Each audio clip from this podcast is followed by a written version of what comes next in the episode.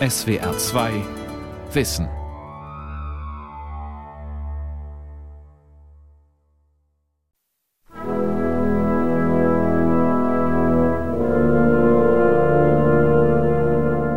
Es gibt Verbrechen hier, die nicht zu schildern sind. Es gibt hier Leid, das Tränen selbst nicht sprechen lassen können. Die Leute kommen mit Netzen, um die Kartoffeln aus dem Fluss zu fischen. Aber die Wächter verbieten es ihnen. Sie kommen in ratternden Wagen, um sich Orangen zu holen, aber die Orangen sind mit Petroleum bespritzt. Und sie stehen still und sehen zu. Und in den Augen der Hungernden steht ein wachsender Zorn. In den Herzen der Menschen wachsen die Früchte des Zorns und werden schwer, schwer und reif zur Ernte. Früchte des Zorns. John Steinbecks Antikapitalismusroman. Eine Sendung von Anna Dorothea Schneider. Das Buch wurde im ersten Jahr, glaube ich, 500.000 Mal verkauft. Das ist unglaublich viel für die damalige Zeit. Ganz arg wichtig scheint mir bei John Steinbeck auch der Blick zu sein auf das moralische Universum, das er entwirft. Und das sind dann auch wiederum die biblischen Referenzen ganz stark.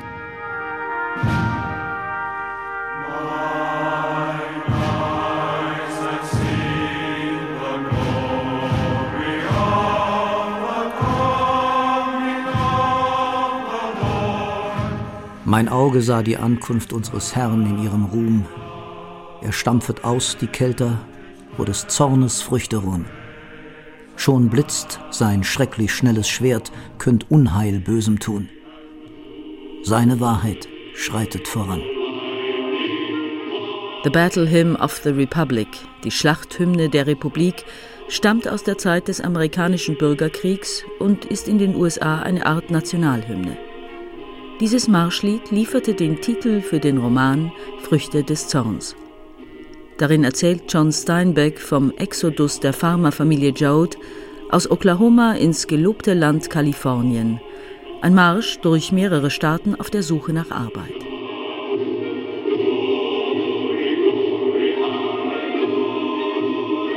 Früchte des Zorns erschien am 14. April 1939 in den USA. Der Roman rückte auf den Bestsellerlisten sofort ganz nach oben und blieb dort für lange Zeit. Oliver Scheiding, Professor für Amerikanistik an der Universität Mainz. Man muss ja auch daran denken, dass zum Beispiel dann Leute wie Woody Guthrie im gleichen Jahr oder ein Jahr später, 1940, bereits den Roman aufgegriffen haben und dann auch diese Dust Bowl Ballads äh, geschrieben haben. Der Liedermacher Woody Guthrie stammte selbst aus Oklahoma und kannte das Leben der Wanderarbeiter aus eigener Erfahrung. Er schrieb auf der Basis des Romans Früchte des Zorns die Ballade Tom Joad. Tom Joad got out of the old McAllister pen. There he got his parole. Steinbecks Roman erzählt, wie die Familie Joad von ihrer Farm vertrieben wird und was ihr in Kalifornien widerfährt. Ausbeutung, Ausgrenzung, Verarmung und Entrechtung. Steinbeck hatte sich mit dieser Geschichte an Themen herangewagt, die sozial und politisch durchaus heikel waren. Fremdenfeindlichkeit von Amerikanern gegenüber Amerikanern aus anderen Regionen, rücksichtslose kapitalistische Ausbeutungsstrategien und Terror gegen verhungernde, arbeitswillige Menschen. Also diese Binnenfremdenfeindlichkeit, ja, das finde ich ein sehr interessanter Punkt. Und dann natürlich auch die Naturaspekte, die ökologischen Aspekte. Das macht den Text, glaube ich, heute noch lesenswert. Früchte des Zorns spielt in den 1930er Jahren und beginnt in Oklahoma im mittleren Süden der USA. Hier leben zu dieser Zeit viele Farmpächter, die vor allem Weizen und Baumwolle anbauen. Tom, der zweitälteste Sohn der Familie Joad, hat in Notwehr einen Saufkumpan erschlagen. Früher als erwartet kommt er aus dem Gefängnis frei. Auf dem Weg nach Hause trifft er den ehemaligen Prediger Casey, der sich entschließt, ihn zu begleiten. Sie finden die Farm der Familie verlassen vor. Ein Nachbar berichtet ihnen, was passiert ist. Der Staub ist gekommen und hat alles kaputt gemacht. Und die ganze Ernte ist zum Teufel gegangen. Und alle hatten beim Kaufmann Schulden. Na, und die Leute, denen wo das Land gehört, sagen, wir können uns keine Pächter mehr leisten. Und sie sagen, der Anteil, wo ein Pächter kriegt, ist gerade das bisschen Profit, was wir nicht verlieren können. Und da sind sie eben mit ihren Traktoren gekommen und haben die Leute von ihrem Land verjagt. Alle, außer mir. Und ich gehe nicht. Naja, dass dieses Land nicht mehr gut ist, weiß ich auch. Da ist ein Kerl gekommen und hat honigsüß geredet, Sie müssen gehen. Ich kann nichts dafür. Gut, sage ich, wer kann denn was dafür?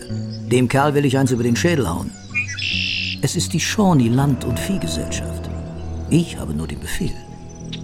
Und wer ist die Shawnee Land- und Viehgesellschaft? Das ist niemand. Eine Gesellschaft. Da kann man doch verrückt werden. Kein Mensch, wo dafür verantwortlich ist. Aber ich mache sie alle verantwortlich. Tom erfährt, dass die Familie zu einem Onkel in der Nähe gezogen ist und nach Kalifornien auswandern will. Als Tom und Casey beim Onkel ankommen, hat die Familie schon ein Auto bepackt. Alles, was sie nicht mitnehmen können, müssen sie zu Niedrigstpreisen verschleudern oder verschenken. Zu zwölft, der Onkel, die Großeltern, die Eltern, ihre sechs Kinder und ein Schwiegersohn, fahren sie in einem gebrauchten Kleintransporter entlang der Route 66 durch Texas, New Mexico und Arizona. Neben den Klapperkisten der armen Auswanderer sind dort auch die Limousinen der Wohlhabenden unterwegs. Die großen Wagen auf der Straße. Ermattete, hitzegerötete Damen, die zum Leben tausend kleine Dinge nötig haben. Neben ihnen kleine, dickbäuchige Männer in hellen Anzügen und Panamahüten. Blitzsaubere, rosige Männer. Mit sorgenvollen, rastlosen Augen.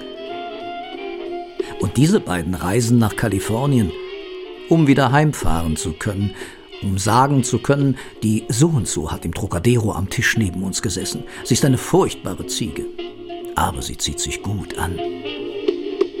Und er? Ich habe da unten mit tüchtigen Geschäftsleuten gesprochen.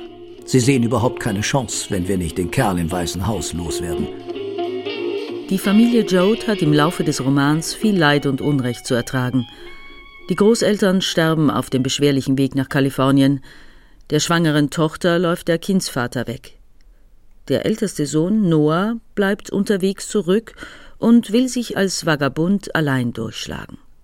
In Kalifornien dem Golden State, werden die Ankömmlinge als Saisonarbeiter ausgenutzt und als Menschen gehasst, geschasst und gemobbt. Ex-Prediger Casey betätigt sich inzwischen als Streikorganisator und wird von einem der selbsternannten Hilfs-Sheriffs brutal erschlagen. Tom Joe tötet daraufhin den Mörder Caseys und taucht unter. Doch John Steinbeck erzählt in Früchte des Zorns nicht nur von den Widrigkeiten, mit denen die Familie Joe in Kalifornien konfrontiert ist. Er schildert auch die Geschäftsstrategien des Großkapitals. In einer berühmten Szene des Romans werden Unmengen von Feldfrüchten vernichtet, quasi vor den Augen der hungernden Menschen. Wagenladungen von Orangen, die weggeworfen werden. Die Leute kamen meilenweit, um sich die Früchte zu holen – aber das darf natürlich nicht sein. Wie würden Sie den Orangen für 20 Cent das Dutzend kaufen, wenn Sie bloß herauszufahren und sie aufzulesen brauchen? Und Männer mit Schläuchen spritzen Petroleum auf die Orangen und sind wütend über die Leute, die gekommen sind, um sich die Orangen zu holen. Sie werfen Kartoffeln in die Flüsse und stellen an den Ufern Wachen auf, damit die hungrigen Leute sie nicht herausfischen können. Unbeschränkter Kapitalismus funktioniert überall nach den gleichen Prinzipien, auch heute, auch bei uns, sagt Oliver Scheiding. Das ist ja hochinteressant, also diese berühmte Szene in Die Früchte des Zorns, wo rein aus wirtschaftlichen Erwägungen tonnenweise Gemüse, Obst vernichtet wird nur um den Preis hochzuhalten. Also ähnliches haben wir auch in der EU. Wir sind es gewohnt und schauen vielleicht nun nicht mehr hin. Und der Roman zwingt uns vielleicht dazu, nochmal genauer hinzuschauen. Auch zum Beispiel die ganze Problematik der Landarbeiter, der Migration. Äh, das haben wir ja täglich in unseren Nachrichten. Also da ist Steinbeck mit Sicherheit auch interessant zu lesen. John Steinbeck kam am 27. Februar 1902 als Nachfahre christlicher Missionare aus Irland und Deutschland im kalifornischen Salinas zur Welt. Schon als Student begann er zu schreiben. 1935 feierte er seinen ersten Erfolg mit dem Roman Tortilla Flat, in dem er humorvoll vom Leben einer Gruppe armer Paisanos erzählte. Zwei Jahre später erschien das Buch von Mäusen und Menschen. Darin spielen zwei Wanderarbeiter die Hauptrollen. Er wurde bekannt und hat auch seinen Namen dann hergegeben, um gegen sozusagen diese Art von Ausbeutung, von menschlicher Erniedrigung anzukämpfen. Die 1930er Jahre werden in Amerika auch das Rote Jahrzehnt genannt. In den Jahren von 1929 bis 1939 stieg die Anzahl gewerkschaftlich organisierter Arbeitnehmer in den USA von 4 auf 11 Millionen. Der Sozialismus, eine als unamerikanisch gebrandmarkte politische Richtung, schien immer mehr Sympathisanten zu gewinnen. Denn nach dem Börsenkrach kam die große Depression. Viele Amerikaner verloren ihren Arbeitsplatz und ihre Ersparnisse. In den Staaten der Great Plains im Südwesten der USA kam zu dieser ökonomischen Katastrophe noch eine ökologische hinzu. Industrielle Großfarmen verdrängten die selbstständigen kleinen Farmer und Farmpächter. Die zunehmende Monokultur auf immer größeren Flächen laugte den Boden aus. Dazu kam noch eine fast zehn Jahre andauernde Trockenheit. Es gab immer häufiger Sandstürme. Die Pflanzen verdorrten, das Vieh verendete, die Menschen hungerten. Eine Wanderbewegung nach Westen setzte ein. Auf den Obst- und Gemüseplantagen in Kalifornien, so hofften die Arbeitsmigranten, würden sie genug Jobs finden. Doch diese Hoffnung wurde bitter enttäuscht. 1936 bekam John Steinbeck den Auftrag, eine Artikelserie über die wandernden Feldarbeiter zu schreiben. Wie es dazu kam, erklärte Steinbeck 1951 in einem Interview so. Es war eigentlich eher ein Zufall. Ich lebte auf meiner Ranch in Los Gatos in Kalifornien.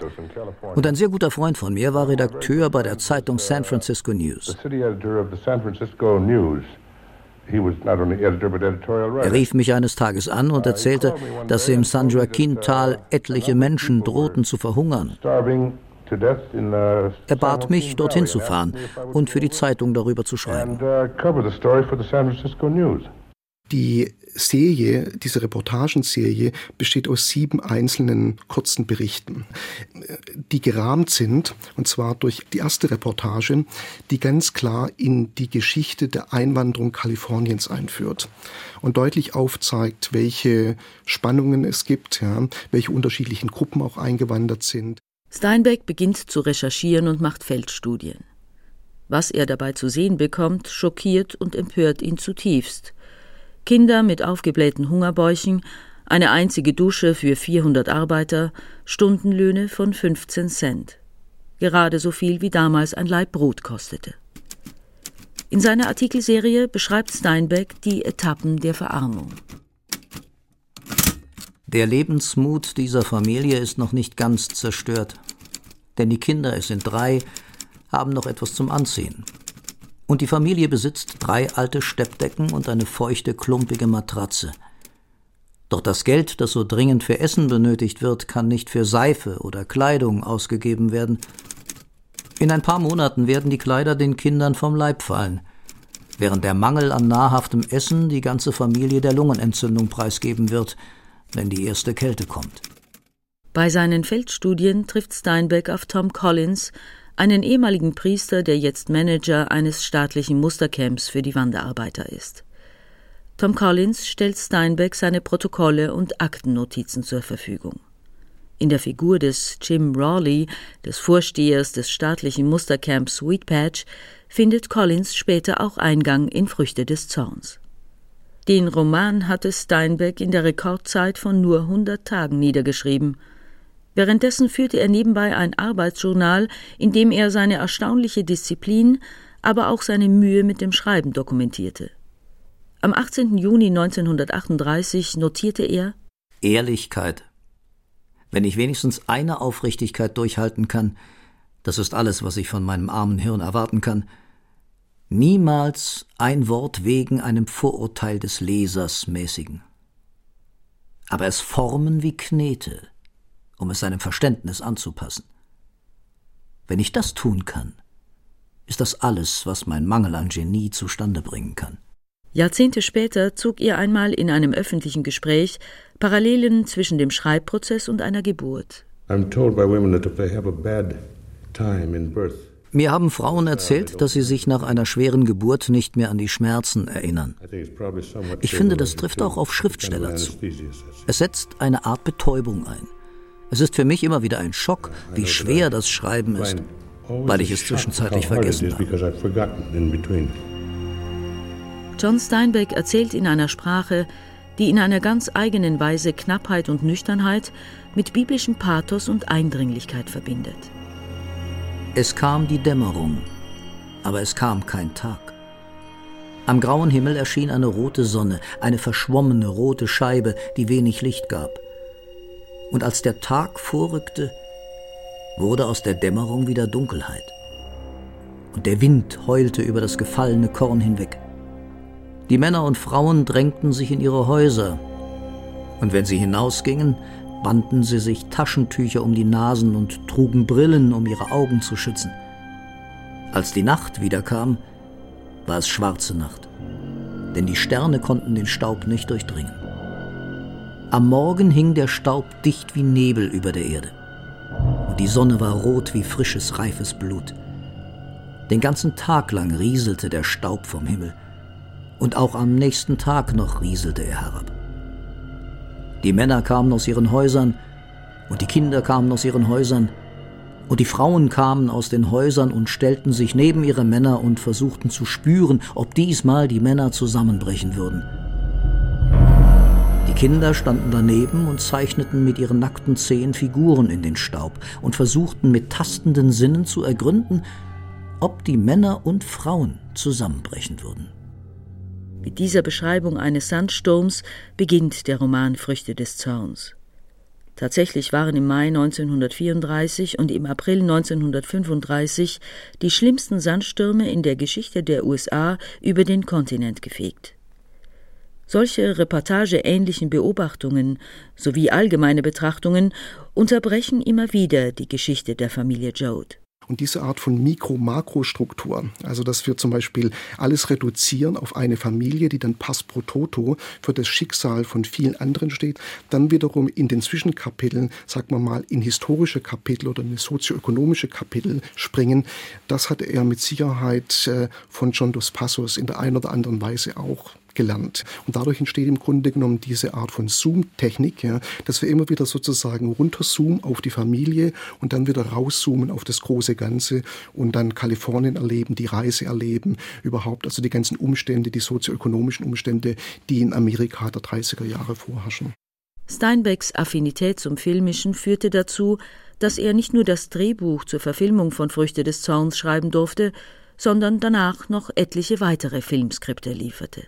Was er im Grunde genommen mit den Zwischenkapiteln macht, sind eigentlich ja geschichtsphilosophische Überlegungen teilweise, wo er drüber sinniert, über die Bedeutung dieser ja, Naturkatastrophe, über die Bedeutung von Kapitalismus, von Banken, das Schicksal der Farmer, die irgendwie völlig kontingent da eingebunden sind. Steinbeck erzählt, wie die Wanderarbeiter in notdürftigen Zeltlagern hausen.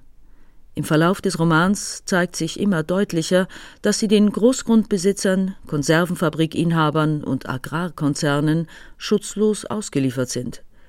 Die Polizei ist korrupt oder gehört selbst zu den fremdenfeindlichen einheimischen Freiheitsverteidigern, die sich von den zerlumpten und hungrigen Gestalten in ihrer bürgerlichen Sicherheit bedroht fühlen. Einziger Lichtblick ist für die umherziehenden Saisonarbeiter der kurze Aufenthalt in einem staatlichen Camp. Die Bewohner verwalten es selbst, es gibt moderne sanitäre Einrichtungen und am Wochenende sogar Tanzveranstaltungen. Ansonsten gilt der Grundsatz, dass Nachbarn sich gegenseitig unterstützen. Casey hob eines der Kaninchen auf und hielt es in der Hand. Teilst du mit uns, Muley Graves? fragte er. Muley zögerte verlegen. Bleibt mir ja nichts anderes übrig. Bei dem unfreundlichen Ton seiner Worte hielt er inne. Das heißt nicht, dass ich's nicht will. So ist's nicht. Ich meine, er stotterte ein wenig. Ich meine, wenn einer was zu essen hat und der andere hungrig ist, dann bleibt einem eben nichts anderes übrig. Den Armen hilft außer anderen Armen niemand. So sind die Wanderarbeiter gezwungen, wenigstens untereinander solidarisch zu handeln. Wer mehr hat als die anderen, gibt etwas davon ab. Also die Bedeutung oder Betonung des äh, universell Menschlichen, eines tiefen Humanismus, der alle verpflichtet zur Solidarität, zu einer Art ja kollektiven Verhaltens gegenüber dem Mitmenschen. Auch eine Verantwortung, die man hat. Das ist, finde ich, schon ein starker Zug bei ihm. Hast du schon von dem Kind gehört, im vierten Zelt da unten? Nein, ich bin gerade gekommen.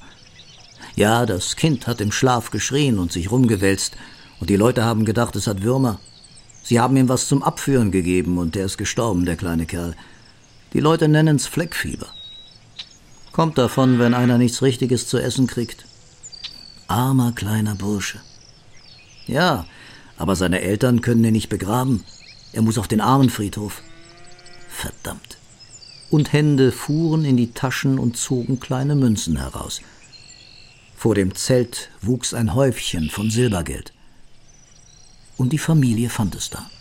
Diese Solidarität, das menschliche Mitleid, das die Besitzlosen miteinander verbindet, können die Besitzenden nicht nachvollziehen. Das sagt ihnen Steinbeck offen ins Gesicht. Denn die Eigenschaft des Besitzens versteinert dich für immer in ein Ich und schneidet dich für immer ab vom Wir. Sobald die Solidarität politisch wird, wenn die ungerecht Behandelten sich organisieren und gemeinsam ihre Interessen vertreten wollen, droht ihnen Gefahr durch Wirtschafts- und Staatsmacht, schwarze Listen und Polizeigewalt. Du brauchst nur die Schnauze aufzumachen und was davon zu sagen, dass wir uns zusammentun, dann wirst du's schon sehen. Sie nehmen dein Bild und schicken's überall hin, und du kannst nirgends mehr Arbeit kriegen. Und wenn du Kinder hast. In Früchte des Zorns klingt oft ein biblischer Ton an, das Buch ist voll von christlicher Symbolik, angefangen bei den Namen der Figuren. Aber auch inhaltlich verweist John Steinbeck auf christliche Traditionen. So lehrt Ex-Prediger Casey den jungen Tom Joad wichtige Bibelverse, etwa den aus dem vierten Kapitel des Buches Prediger, einem der Weisheitsbücher des Alten Testaments. Besser sind zwei dran als ein einziger. Kommen sie nämlich zu Fall, kann der eine dem anderen wieder aufhelfen. Und wenn jemand den einen angreift, so leisten ihm beide Widerstand. Diese biblische Weisheit gibt Tom an seine Mutter weiter, bevor er untertauchen muss, weil er Caseys Mörder erschlagen hat. Ich habe verdammt viel nachgedacht über unsere Leute, wo wie die Schweine leben. Und das gute Land, wo brach liegt. Und über die Großen mit einer Million Hektar.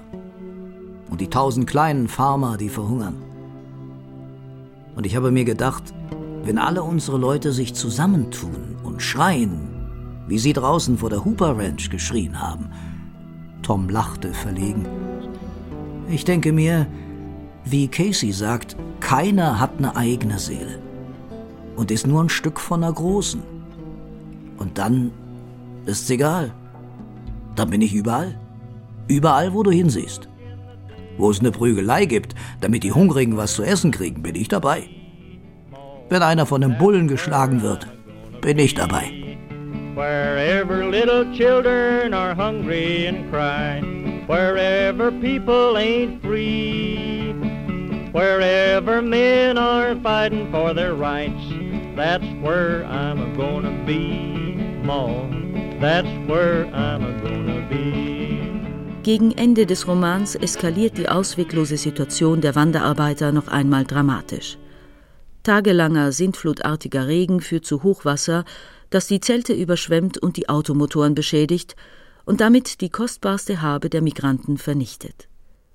Denn nur mit dem Auto ist für Familien die Fortbewegung von Farm zu Farm, von Lager zu Lager möglich. Zahllose Menschen werden krank und sterben. Auch die Joes versuchen sich irgendwie ins Trockene zu retten, Dabei spielt die Figur der Mutter als Energiezentrum der Familie eine entscheidende Rolle. Das ist tatsächlich ein reformerischer Roman. Ja. Und er will eben den Lebenswillen bejahen. Deswegen auch ganz zum Schluss die Mutter, die Ma Joet, ist diejenige, die nachher auf den Schultern die Kinder aus diesem überfluteten Camp dann rausschleppt und in die Scheune zum Schluss dann bringt. Ma Joet ist tatsächlich die Verkörperung ja, eigentlich des Lebenswillens. Es geht weiter. Der Roman endet mit einem Tableau, das an religiöse Darstellungen der milchgebenden Gottesmutter Maria erinnert. Tom Joads Schwester Rose von Sharon bringt ein totes Baby zur Welt. Das Wasser steigt unaufhörlich. Auf der Suche nach einem trockenen Platz kommen die Jodes in eine Scheune, in der ein kleiner Junge und sein Vater Unterschlupf gefunden haben. Der Vater des Jungen droht zu verhungern. Rose entschließt sich, ihm zu helfen, indem sie ihm die Milch aus ihrer Brust anbietet. Und im Grunde genommen ging es ihnen ja darum zu zeigen, dass die Leute sich nicht unterkriegen lassen. Also die Zähigkeit des Lebens, auch des Überlebens, das ist die Botschaft, die da drin steckt. Ja. Und die Rose Sharon sozusagen in diesem solidarischen Akt spendet Leben. Die Schlussszene des Romans erregte Aufsehen und Anstoß. Steinbecks Lektor und seine Literaturagentin wollten sie geändert haben, doch Steinbeck bestand auf diesem Ende für manche Kritiker ein gefundenes Fressen. Sie ereiferten sich über die vermeintliche Unanständigkeit des Textes und verbargen dahinter ihre politisch-ideologischen Vorbehalte. Trotzdem stieß der Roman Früchte des Zorns weltweit und dauerhaft auf großes Interesse. Er wurde in rund 30 Sprachen übersetzt und bis heute über 15 Millionen Mal verkauft. John Steinbeck ist nicht ein experimenteller Autor. Auf der anderen Seite ist ganz interessant, dass ebenfalls ein sehr religiös geprägter zeitgenössischer amerikanischer Autor Don DeLillo, der zwar Katholik ist, ihn aber sozusagen deshalb schätzt, weil er sagt, dort finde ich tatsächlich diese Geografie des Gewissens, die mich ständig aufrüttelt und die mir auch zeigt im Grunde genommen, wo die Problematiken und wo die Spannungen liegen zwischen Individuum und Kollektiv. In archetypischen Bildern und einprägsamen Szenen macht Steinbeck in Früchte des Zorns deutlich, es gibt einen Punkt, an dem man mit Konkurrenzverhalten nicht mehr weiterkommt und solidarisch werden muss. Wenn Eigentum sich in zu wenigen Händen ansammelt, wird es weggenommen. Wenn die Überzahl des Volkes Hunger hat und friert, dann wird sie sich mit Gewalt das nehmen, was sie braucht. Unterdrückung bewirkt nur die Stärkung und den Zusammenschluss der Unterdrückten.